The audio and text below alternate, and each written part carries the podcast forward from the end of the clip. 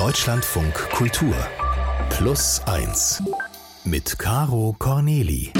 Schön, dass Sie hergefunden haben. Vollzählig, wie ich feststelle. Im Studio begrüße ich ganz herzlich Karina Schröder. Du gehörst zur Familie. Du bist jetzt schon wirklich öfter mal hier gewesen und hast uns sehr spannende Geschichten mitgebracht. Es sind ja immer, naja, so Geschichten, bei denen geht es um bestimmte Momente im Leben. Aber es gibt auch große Geschichten, ja, die sich über ein ganzes Leben ziehen. Und das ist, glaube ich, so eine, die du uns heute mitgebracht hast. Kein kleiner Moment, in dem auf einmal alles anders ist, sondern eher ja, etwas, das sich über einen längeren Zeitraum so zieht. Was ist das für eine Geschichte, Karina? Das hast du sehr schön beschrieben. Also es ist eine Geschichte, die dreht sich um das Leben einer Frau, aber es beginnt schon, bevor sie geboren wurde. Und diese Frau, das ist Maya, die ist 75 Jahre alt und die hat sich auf die Suche gemacht. Und zwar beschäftigt sie ein Thema schon ganz, ganz lange und es geht um ihre Familie. Hier liest sie einen Brief vor, den sie geschrieben hat im Zuge dieser Suche. Also das war im Januar 98, da habe ich geschrieben, sehr geehrte Damen und Herren, zurzeit bin ich damit beschäftigt, die Geschichte meiner Familie zu recherchieren. Über das Leben meines oben genannten Großvaters ist mir leider sehr wenig bekannt. Aus den Erzählungen meiner Mutter geht hervor, dass er während des Nationalsozialismus wahrscheinlich Mitglied bei der Waffen-SS und in dieser Funktion Wärter in Auschwitz war. Mich interessiert, ob dies so war, welche Rolle er spielte und wo er gegebenenfalls eingesetzt war. Da in meiner Familie nie darüber gesprochen wurde, könnten Sie mir damit helfen, Licht in meine Geschichte zu bringen. Das Nichtwissen verunsichert mich. Vielen Dank für Ihre Bemühungen. Und den Brief hat mir Maya bei sich zu Hause vorgelesen. Die hat mich zu sich eingeladen, mehrfach, hat immer irgendwie was Süßes und Kekse auf dem Tisch gehabt, aber eben auch riesige Stapel von Papier und Ordner. Denn Maya ist schon sehr lange dabei, die nationalsozialistische Vergangenheit ihres Großvaters nachzurecherchieren das, das Ganze, was sie da erfahren hat, auch was mit ihr zu tun hat, das hat aber ganz lange gebraucht, bis sie das begriffen hat. Und deswegen möchte ich dir davon erzählen, von dieser Reise, die sie gemacht hat und wie sie zu dieser Erkenntnis gekommen ist. Her damit. Maya wurde 1947 in Leipzig geboren, also kurz nach dem Ende des Zweiten Weltkrieges, in einer, kann man schon so sagen, sehr bewegten Zeit. Als sie vier Jahre alt ist, flüchtet die Familie, also Maya mit ihrer Mutter und ihrer Schwester über die Grenze nach Stuttgart, wo die Großeltern von ihr wohnen, also die Eltern ihrer Mutter und auch schon der Vater von Maya. Ihr Zuhause ist eine Baracke, so beschreibt sie sie heute. Das waren anderthalb Zimmer für die ganze Familie, also Kinder, Großeltern und Eltern. Es war also sehr, sehr eng und sie hatten auch nicht viel Geld. Und die Situation ist auch nicht ganz einfach, denn die Mutter ist voll berufstätig und der Vater ist im Prinzip da, aber eigentlich sehr, sehr viel abwesend. Und als Maya 13 ist, verschwindet er dann ganz aus ihrem Leben. Also insgesamt beschreibt Maya die Atmosphäre zu Hause eher als kühl meine Mutter und meine Großmutter, die keinen Widerspruch geduldet haben, keinen Widerstand, keine Verweigerung oder so, ja. Und ich erinnere mich, dass ich als ganz kleines Kind auf den Dachboden gesperrt wurde und eingeschlossen wurde, weil ich geschrien habe. Ich, Auslöser weiß ich nicht mehr. Der eigene Wille und Widerstand, das sollte alles gebrochen werden, ja. Hm. Also es ist eine typische Erziehungsmethode, die auch im Nationalsozialismus propagiert wurde, also dass man dieses Gehorsam und dieses Pflichtbewusstsein hat und dass es nicht um Wärme und Geborgenheit in Familien geht. Es gab auch viel Gewalt und vor allem die Mutter, aber auch die Großmutter haben da viel Gewalt auf die Kinder ausgeübt. Also es gab kein warmherziges Miteinander, kein freudvolles unternehmungslustiges Familienleben, sondern es wurde getan, was getan werden musste. Ja, es war erfüllt von Pflicht. Aber trotzdem muss man dazu sagen, Maya hat natürlich auch schöne Momente in der Kindheit. Die sind zwar eher die Ausnahme, aber die gibt es mit ihrer Mutter und vor allem auch mit ihrem Großvater. Der war jetzt auch nicht so der typisch herzliche Mensch, sondern auch oft kalt, aber er hat seine Enkel gerne mal verwöhnt mit sowas wie Schokolade oder Büchern, denn der Großvater, der war Buchhändler.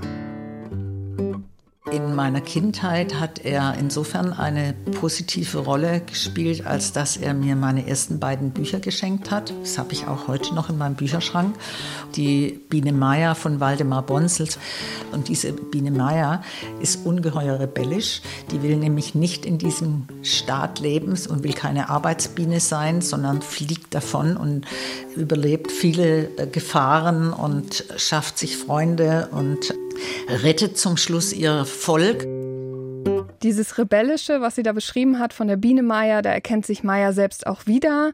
Vor allem, wenn sie dann draußen unterwegs ist in der Natur, dann spielt sie mit anderen Kindern, gründet Banden, macht Unsinn und dann ist sie auch sehr glücklich. Diese Kindheit, von der ich dir jetzt erzählt habe, die lässt sie dann aber relativ schnell hinter sich. Sie landet auf Umwegen in Berlin, da ist sie 24 Jahre alt und studiert dort soziale Arbeit. Es ist Anfang der 70er Jahre, es ist Zeit der Studentenbewegung, also eine Zeit, wo Studierende die Vergangenheit von Deutschland und vor allem die Nazi-Vergangenheit hinterfragt haben und dafür auch auf die Straße gegangen sind, weil sie wollten, dass sich etwas ändert.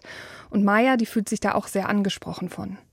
Es ging ja auch darum, dass die Bundesrepublik verkrustet war mit alten Nazi-Größen in der Justiz, in der Verwaltung, in der Politik. Also es musste etwas passieren, um das alles aufzubrechen. Ist auch viel passiert, aber daraus ist dann die Bewegung entstanden, also ja nicht nur bei uns, sondern in verschiedenen Facetten, dass man eine andere Gesellschaft will. Das mündete dann in diese Vorstellung des Kommunismus damals. Und deswegen schließt sich Maya auch einer kommunistischen Organisation an. Da lernt sie ihren Mann kennen und einige Jahre später wird dann ihre Tochter geboren. Maya ist jetzt 32 Jahre alt. Sie hat sich ein Kind sehr, sehr gewünscht. Und Maya beschreibt diesen Moment so schön, als ihre Tochter dann auf der Welt ist, weil das so eine Liebe ist, die sie zuvor nie gefühlt hat. Und dennoch stimmt irgendwas bei Maya nicht. Ich habe das gemerkt, weil ich orientierungslos war. Also ich hatte keine Vorstellung, was will ich eigentlich, wo will ich hin. Also ich hatte schon, klar, ich hatte meine Ausbildung, ich habe dann angefangen zu arbeiten. Aber was mein persönliches Leben anbelangt, ich hatte keine Vision von glücklicher Familie oder Familienleben. Ich war orientierungslos. Ich war viel orientierungslos. Was, was heißt das für Sie jetzt, für Maya, orientierungslos zu sein? Was, was bedeutet das? Ja, es ist sehr schwer, ne? weil man mhm. das nicht mhm. greifen kann. Aber für sie bedeutet das, sie äh, arbeitet als Sozialarbeiterin mittlerweile in einer Klinik und eben jede andere freie Minute, die sie nicht bei der Arbeit verbringt, verbringt sie in dieser kommunistischen Organisation. Also sie engagiert sich da sehr. Familienleben und auch ihre Tochter, die kommen sehr oft zu kurz, obwohl sie sich das auch irgendwie wünscht, also mehr Zeit mit ihrer Familie zu verbringen. Aber sie nimmt sich dieses Recht gar nicht raus, obwohl sie das schon irgendwie fühlt, kann sie es nicht einordnen. Mhm. Und das könnte man eben mit dieser Orientierungslosigkeit zusammenfassen. Also ihr Leben ist so durchgeplant mit Pflichten, es gibt keinen Raum für schöne Dinge, mhm. aber sie weiß auch nicht so richtig oder es kommt ihr eigentlich gar nicht in den Sinn, das zu ändern, weil so hat sie es ja gelernt. Ja. Pflicht ist halt wichtig. Und dann passiert was, was sozusagen für Maya ja irgendwie alles verändert. Es ist ein sehr, sehr anstrengender Tag in der Klinik. Sie ist Mitte 30, sie sitzt an ihrem Schreibtisch und arbeitet an den Karteikarten zu ihren PatientInnen. Ich kann mich erinnern, dass ich am Schreibtisch saß und wir haben damals, es gab ja noch gar keine Computer, wir haben also dokumentiert auf Karteikarten und ich kann mich erinnern, dass ich auf einer Karteikarte etwas geschrieben habe und ich konnte es nicht lesen, was ich geschrieben habe.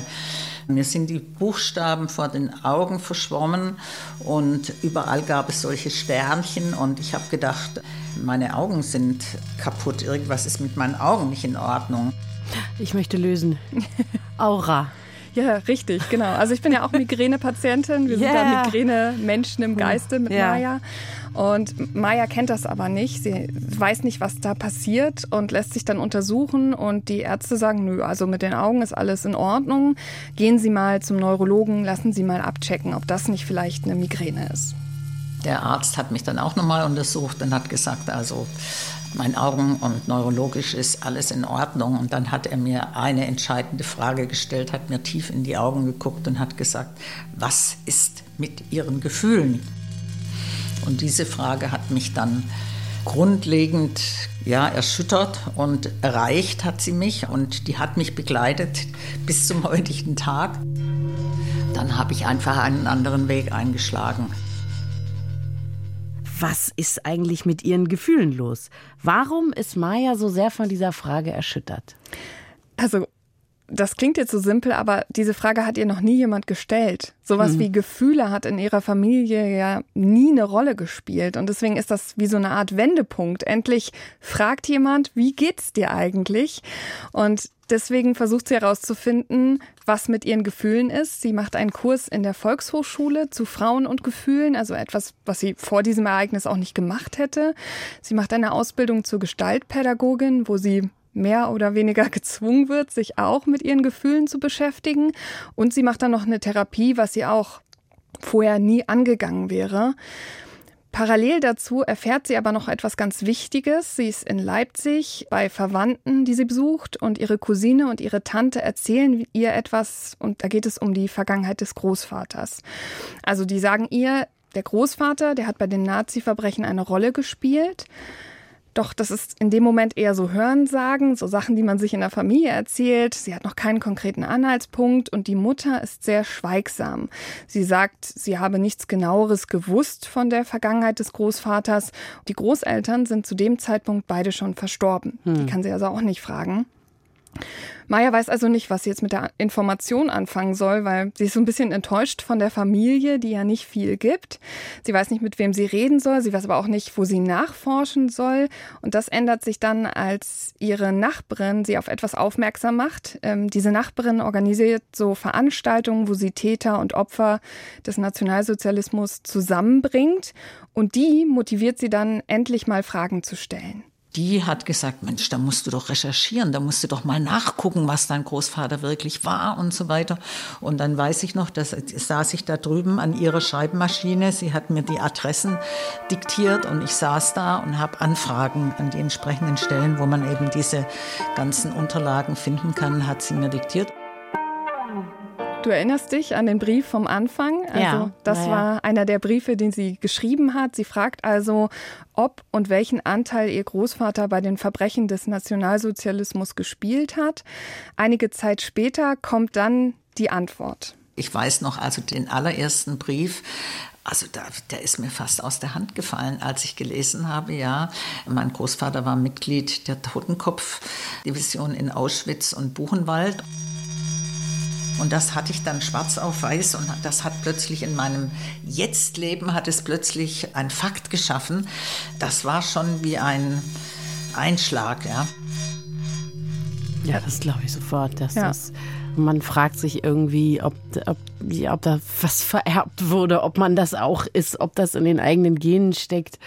Ähm, ein Einschlag, das ja, ist wahrscheinlich gut umschrieben damit. Fand ich auch. Also sie ist wirklich so schockiert, empört und natürlich verurteilt sie das Ganze auch. gleichzeitig weiß sie zu dem Zeitpunkt aber auch noch nicht, ob das irgendwie was mit ihr zu tun hat. Sie denkt nicht und dann heftet sie erstmal die Dokumente ab und ja, schließt das Ganze erstmal ab. Es war einfach eine politische Auffassung, ja. Es war sozusagen allgemeiner Bestandteil der Studentenbewegung oder der Menschen um mich herum. Aber ich äh, wusste ja noch nicht oder habe das nicht so sehr an mich rangelassen, dass ich das bewegt habe als Teil meiner ganz konkreten Lebensgeschichte. Nach einiger Zeit holt sie das Thema eben doch wieder ein und zwar in einem ganz anderen Zusammenhang. Sie macht eine Familienaufstellung. Hast du das schon mal gemacht? Ja, das habe ich schon mal gemacht. Das ist wirklich eine ganz interessante Technik, um rauszufinden, warum man sich manchmal merkwürdig fühlt. Ja, äh, das ist wirklich toll. Also das kann ich auch jedem nur empfehlen. Ich versuche es mal kurz zu erklären. Ja. Also man sucht sich quasi Fremde, die stellvertretend für die eigenen Familienmitglieder sich in einem Raum versammeln und man setzt sie dann irgendwie in Beziehung. Also man kann sie ja näher zusammenstellen, die können sich angucken. Die können direkt hinter einem stehen, hinter was was bedeutet, stehen, genau. oder sich wegdrehen, was auch sehr viel bedeutet, sowas. Genau. Und Maya macht das auch. Sie stellt ihre Familienmitglieder, also quasi in Form dieser Fremden dar, also die Schwester, die Mutter und den Vater. Und die sind alle ganz weit auseinander, so weit wie es geht, und keiner schaut sich an. Und es gab einen großen Platz in der Mitte. Und die Frau, die das geleitet hat, die hat gesagt, und was ist hier auf dem Boden? Und da habe ich gesagt, das sind Leichen. Ohne zu wissen, woher ich das hatte. Und dann ist mir mein Großvater eingefallen. Das ist quasi der Moment, wo sie das irgendwie zusammenpuzzelt. Also das alles, was sie erfahren hat schon, das hat eben doch was mit ihr zu tun und es hat irgendwie ihre Familie beeinflusst. Das war dann wie ein Blitz, dass mir mein Großvater eingefallen ist und ich habe gedacht, ja, mein Großvater, der war in Auschwitz. Mein Großvater war in Buchenwald war da jeweils mit seiner SS-Totenkopfdivision zugange. Und an diesem Bild wurde deutlich, wie zerstörerisch diese Erfahrung meines Großvaters für unsere Familie war. Das war eigentlich die Situation, wo ich dann sehr tief emotional gespürt habe, was das mit meiner Familie gemacht hat. Ja, dann in dem Fall keine Leichen im Keller, sondern Leichen auf dem Küchenboden vielleicht oder wirklich in der Mitte gut sichtbar. Genau. Also sie hat erstmal so eine Ahnung, dass diese Distanzierung, die sie spürt, dieses nicht emotional sein, diese Schwierigkeiten mit sich selbst und anderen in Verbindung zu treten, dass das alles vielleicht nicht nur ihre Sache ist, sondern dass es was mit der Familie und der Familiengeschichte zu tun hat und auch mit dem Schrecken der NS-Zeit. Diesmal geht sie die Recherche aber an Sie fährt mit ihrer Tochter einige Jahre später auf ein Seminar extra für Nachkommen von Täterinnen und Tätern. Das findet in der Gedenkstätte Neuengamme statt, also einem ehemaligen Konzentrationslager bei Hamburg. Und da bekommen die Teilnehmenden quasi eine Einführung in die Recherche für die Familiengeschichte. Und man geht dann am Ende mit so einer Liste raus an Stellen, an die man sich wenden kann. Auch Maya bekommt sowas und schreibt Archive von Lagern an, wo der Großvater später inhaftiert wurde, also nachdem der Nationalsozialismus vorbei war, in Hessen und Bayern. Und sie erfährt auch immer mehr über ihren Großvater. Besonders relevant ist da eine Akte, die nach seiner Festnahme entstanden ist und anhand der die Spruchkammer entschieden hat, welche Rolle er gespielt hat und welche Strafe er bekommen soll. Und das wirklich so ganz fein säuberlich aufgelistet, wo er war, was er gemacht hat. Der Großvater war wahrscheinlich und jetzt muss ich leider trotzdem wahrscheinlich sagen, denn trotz der sehr guten Auflistung gibt es da immer noch Fragezeichen in der Verwaltung in Auschwitz und Buchenwald. Und er hat auch behauptet, vom Holocaust nichts mitbekommen zu haben. Maya fährt dann aber auch nach Auschwitz und Buchenwald, schaut sich dort um und sieht dann auch, dass die Verwaltungsgebäude jeweils relativ zentral mitten im Lager sind. Das heißt, es ist schwer zu Unmöglich, glauben. nichts, nichts ja, genau. mitbekommen zu haben. Hm. Richtig. Aber es gibt auch noch so andere Hinweise. Der Großvater hat sich zum Beispiel so Leumundszeugnisse besorgt, die bescheinigen, dass er ein sehr, sehr gewissenhafter und guter Mann war. Vermutlich auch, um eben eine geringere Strafe zu bekommen. Und da gibt sich so ein bisschen so ein Bild. Also vermutlich wollte er dafür sorgen, dass eben, ne, dass mhm. man ihn nicht zu hart verurteilt. Er wird dann als Mitläufer eingestuft und muss nach seiner Haft von drei Jahren dann 100 Mark zahlen. Also was das Erschütternde daran ist, dass es eben bis zu seinem, also bis zu dem, was wir bewusst verfolgen können, gab es kein Unrechtsbewusstsein. Es gab kein Einsehen in das, was er getan hat. Es gibt kein Einsehen in den Faschismus insgesamt, an die ganze Vernichtungsideologie und auch nicht nur die Ideologie, sondern auch die Vernichtung, die vollführte Vernichtung. Das spielt alles keine Rolle. Und das ist eigentlich das Entsetzliche. Und dass er in seiner Funktion und in seiner Eigenart, wie er eben war als Buchhändler, als ordentlicher Buchhändler und Familienvater, deutscher Vater mit deutscher Frau und drei Kindern, ordentlich, gehorsam und dass er seine Funktion da erfüllt hat, ist das eine. Aber dass, dass das in seinem Bewusstsein, in seiner Moral, in, in seiner Auseinandersetzung nie angekommen ist, das ist eigentlich das Erschreckende. Also für mich.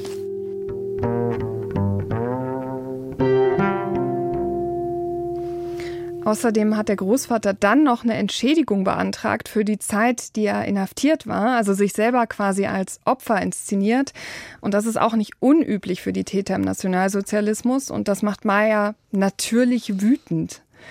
Das löst auch so eine Zerrissenheit in ihr aus, weil eigentlich kennt sie diesen Mann ja. Das ist ihr Großvater, den sie aus ihrer Kindheit kennt, mit dem mhm. sie vielleicht auch einige schöne Erinnerungen gesammelt hat. Und diese Zerrissenheit, die wird ihr dann besonders deutlich, als sie das zweite Mal in Neuengamme ist. Da gibt es nochmal ein Seminar. Und diesmal soll es eben genau darum gehen, um diese persönliche Auseinandersetzung mit der Familiengeschichte. Und die Maya nimmt das Buch von der Biene Maya mit, was ihr Großvater ihr geschenkt hat. Und dann erzählt sie zum ersten Mal anderen Menschen von den Taten ihres Großvaters wirklich den Namen zu nennen, wirklich zu sagen, das war mein Großvater, der ja damit auch als mein geliebter Großvater mit im Raum war, also ihn nicht namentlich zu benennen und seine Geschichte nicht öffentlich zu machen, das hatte ja immer noch einen, so etwas wie einen Schutzraum für ihn. Aber da ging es darum, wirklich zu sagen, er war es und er hat das und das gemacht. Und das war eine innere Aufkündigung der Loyalität zu seinem Handeln.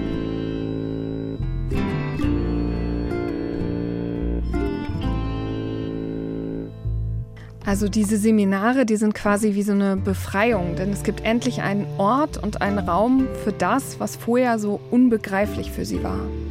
Das war endlich unsere Geschichte, das war meine Geschichte und da hat sich ein Loch gefüllt auf eine Weise, wie ich es mir nicht gewünscht habe.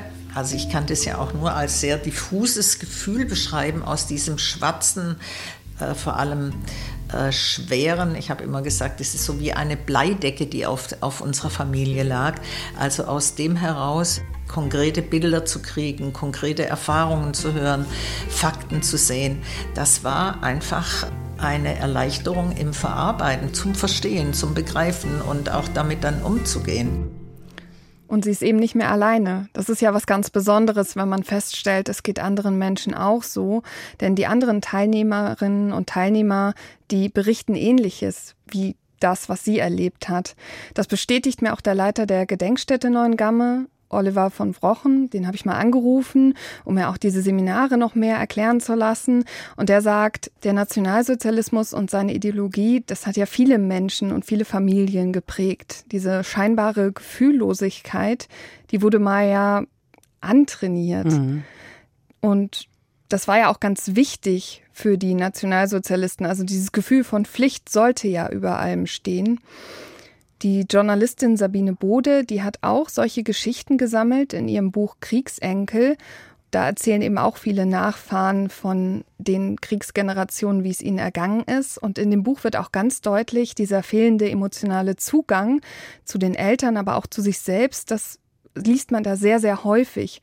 Auch diese Atmosphäre wird so als Nebel oder als Bleidecke beschrieben, also auch was Maya gesagt hat. Und wiederum wird das natürlich auch dann wieder an die folgenden Generationen immer weitergegeben. Also in Form zum Beispiel von Gewalt in der Erziehung oder eben auch so einer wahnsinnigen Gefühlskälte. Was ich aber noch betonen will, Kriegsenkel, das sind eben nicht nur die Nachfahren von Tätern, sondern eben auch die Nachfahren von Opfern des mhm. Nationalsozialismus. Und das ja. hat natürlich auch wahnsinnig tiefe Wunden hinterlassen. Das fand ich auch an diesem Buch so schön, dass man eben beide Seiten bekommt und dadurch irgendwie auch ein runderes Bild und irgendwie sieht, wie es alle am Ende wirklich geprägt hat. Jedenfalls Maya, die bekommt das Gefühl, nachdem sie in Neuen Gamme ist, dass sie eben ganz viele Menschen kennengelernt hat, denen es ähnlich ergeht. Und das macht mit ihr was ganz Besonderes. Denn dieser fehlende Zugang zu sich selbst, das wird quasi so legitimiert, dass es ein wirklich echtes Gefühl ist und auch ein echtes Problem, was sie hat. Ich habe gelernt und begriffen, dass ich nicht irgendwie ein fehlerhafter Mensch bin, der nicht gut funktioniert, um es mal so etwas lapidar auszudrücken, sondern dass auch meine Geschichte ein Teil der Familiengeschichte ist und das, was ich an emotionalen Begrenzungen habe oder wo ich mich mit Emotionen schwer tue, dass das ja ein, ein Ergebnis ist von vielen Faktoren und einem langen Vorfeld, wo ich also natürlich auch mir gegenüber verzeihlich sein kann. Ja, das ist tatsächlich eigentlich ganz schön, sowas, ähm, sowas zu hören, wenn Menschen verstehen, dass sie nicht ähm, auf eine komische Art und Weise kaputt sind, die keiner verstehen kann, sondern dass sowas einen Ursprung hat. Ich glaube wirklich, dass das irrsinnig heilsam sein kann, zu verstehen, warum man hier und da nicht ganz reinpassen will oder so. Ich glaube auch, sie hat zwar diese ganzen Sachen gemacht, die ich auch schon erzählt habe, um ihren Gefühlen näher zu kommen, aber erst ab dem Moment ist es ihr wirklich möglich, diesen Zugang zu sich selbst zu finden. Also sie wird dann so quasi ein bisschen lieber zu sich, sie mhm. verzeiht sich mehr. Also es gibt noch so Momente, wo sie in so einer Art, ja, so, so eine Art Abgekoppeltheit von ihren Gefühlen eintaucht, dann sagt sie, sie funktioniert eher, als dass sie fühlt und dann musste sich immer so ein bisschen bremsen und sich sozusagen wieder daran erinnern, dass es wichtig ist, sich selbst auch zuzuhören und auf die Gefühle zu hören. Und das habe ich auch in dem Interview von uns gemerkt, dass es manchmal so Momente gab, wo sie Dinge erstmal sehr ja fast schon faktisch erzählt hat und dann sozusagen innegehalten hat und dann kam erst dieser emotionale Part in dieser Erzählung mit rein. Und noch eine Sache, die sie gemacht hat, ist, dass sie ihre Gefühle auch in der Beziehung nochmal hinterfragt hat, wenn es um ihren Großvater geht. Also sie fühlte sich ja sehr zerrissen und nach allem, was sie jetzt erfahren und erlebt hat, weiß sie aber, dass sie das miteinander vereinbaren kann. Also, dass es diese liebevollen Erinnerungen an den Großvater geben kann, aber eben auch, dass er Täter im Nationalsozialismus war das auch zu akzeptieren und zu sehen, es gibt diese Bindung und es gibt eben die erschreckende Wahrheit auf der anderen Seite. Und das zusammenzukriegen ist also fast unmöglich. Im immer weiter aufdecken und erkennen ist das, glaube ich, der schwierigste Teil. Also sich selber dabei auch treu zu bleiben und zu sagen, ja, ich habe diesen Großvater geliebt und er war ein Täter in dieser faschistischen Organisation. Also ja. da konnte ich das auch richtig sehen, was das ja. mit dir macht. also man leicht. hört ja dieses Schlucken, aber vor ihr zu sitzen, dass das immer noch ein Aushandlungsprozess ist, aber heute kann sie das sehr viel besser, würde ich sagen. Was macht das jetzt mit ihrer Familie, die sie danach gegründet hat? Ich habe dann noch mit Mayas Tochter geredet. Also Maya hatte ja lange die Sorge, dass diese Unemotionalität sich auf ihre Tochter auswirkt. Die Tochter sagt, ja, die hatten immer mal Schwierigkeiten miteinander, aber sie glaubt, dass es auch andere Gründe hat, eben auch Teenager und mhm. Mütter und dass man vielleicht auch ein bisschen manchmal Abstand braucht. Jedenfalls haben es beide so empfunden, dass die Recherche sie wieder näher zusammengebracht hat. Auch weil Maya ihre Tochter in diese emotionale Reise mitgenommen hat und in diese Aufarbeitung der Dinge, die sie erfahren hat und damit natürlich auch eine sehr emotionale Seite ihrer Tochter gezeigt hat. Und die konnten sozusagen über diese Ebene nochmal miteinander so bonden, also mhm. sich, sich darauf irgendwie nochmal neu kennenlernen, über dieses, die Mutter zeigt auch ganz viel von sich, was sie vielleicht früher nicht so stark gezeigt Weil hat. Weil das ja aber auch an der Stelle nicht endet. Ne? Ist es die Geschichte der Maya, ist es automatisch auch die Geschichte ihrer Absolut. Tochter. So, das geht ja immer weiter. Richtig, das, genau. Ja. Und es war halt schön, irgendwie zu hören, wie die beiden so so zusammen diese Recherche und diesen Weg gegangen sind und heute noch darüber reden und es sie heute noch verbindet und hm. das für immer bleiben wird. Also die Auseinandersetzung damit, was du auch schon gesagt hast, das findet natürlich immer noch statt und das wird auch in den nachfolgenden Generationen vermutlich noch stattfinden. Aber Maya ist sehr froh darum, dass das passiert.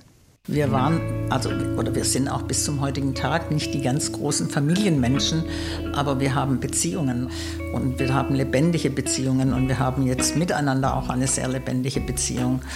Ja, und die hat eine große Bedeutung.